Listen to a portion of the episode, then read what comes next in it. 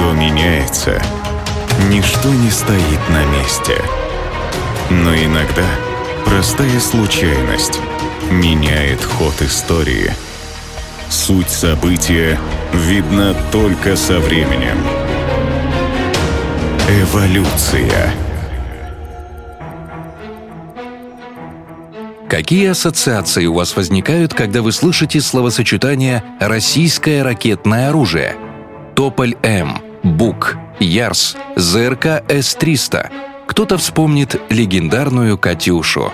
Но на самом деле все началось за сто лет до появления первых советских ракет еще в начале XIX века – Специализированные ракетные подразделения царской армии участвовали во многих военных конфликтах того времени, включая русско-турецкие войны.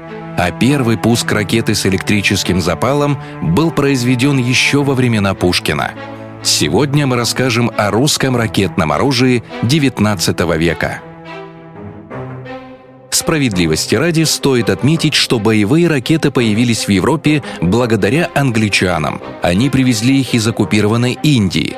Местные повстанцы успешно применяли примитивные пороховые ракеты против английских захватчиков. После подавления бунта англичане завладели технологией, доработали конструкцию ракет и уже в 1806 году применили их при осаде французского города Булонь. Начавшийся пожар почти полностью уничтожил город. На некоторое время английское оружие стало считаться лучшим в мире и было принято на вооружение во многих европейских странах. Но уже спустя 11 лет российский конструктор, офицер-артиллерист представил боевые ракеты своей конструкции, которые превосходили английские по многим показателям, включая дальность полета и точность. Звали будущего генерал-лейтенанта Александр Дмитриевич Засядко. Именно его можно считать родоначальником российских ракетных войск.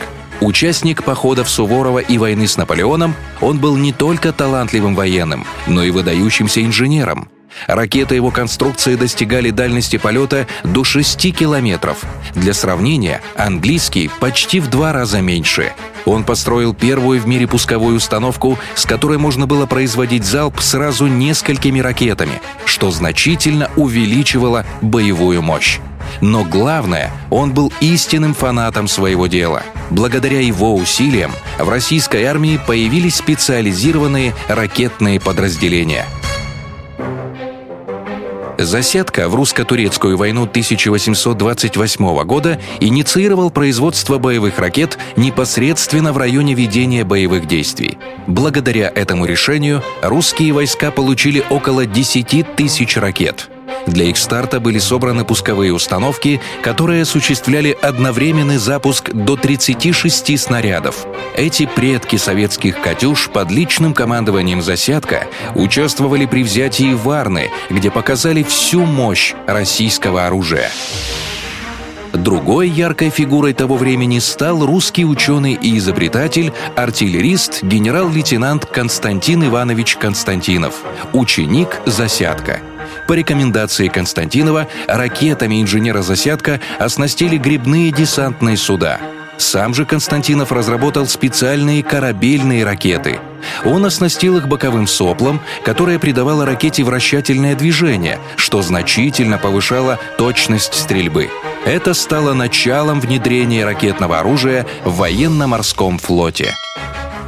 Ракеты Константинова участвовали во всех сражениях русской армии на суше и на море вплоть до конца XIX века. Как пример успешного применения новых ракет можно привести одно из сражений Кавказской военной кампании. Тогда отряд из 18 тысяч солдат при поддержке 24 конных команд с пусковыми станками атаковал и почти полностью уничтожил 60-тысячную турецкую армию. Константинов был талантливым ученым и изобретателем. Он много путешествовал с лекциями и знакомился с открытиями не только в области ракетостроения, но и в области электротехники и аэронавтики. Неудивительно, что когда англичане предложили Российской империи приобрести у них ракетный завод, с инспекцией в Лондон направили именно Константинова. Его вывод был краток. Учиться у англичан нечему. С появлением нарезной артиллерии интерес военных к ракетам угас. Новое оружие было мощнее, точнее и скорострельней. Постепенно производство ракетного оружия сошло на нет – а позже советские учебники предпочли и вовсе забыть эту страницу истории.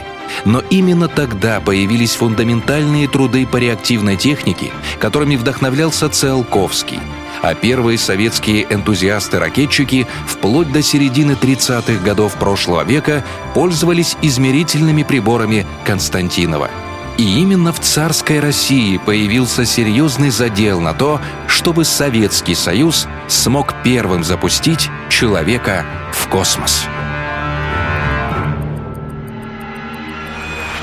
Эволюция. Суть события видна только со временем.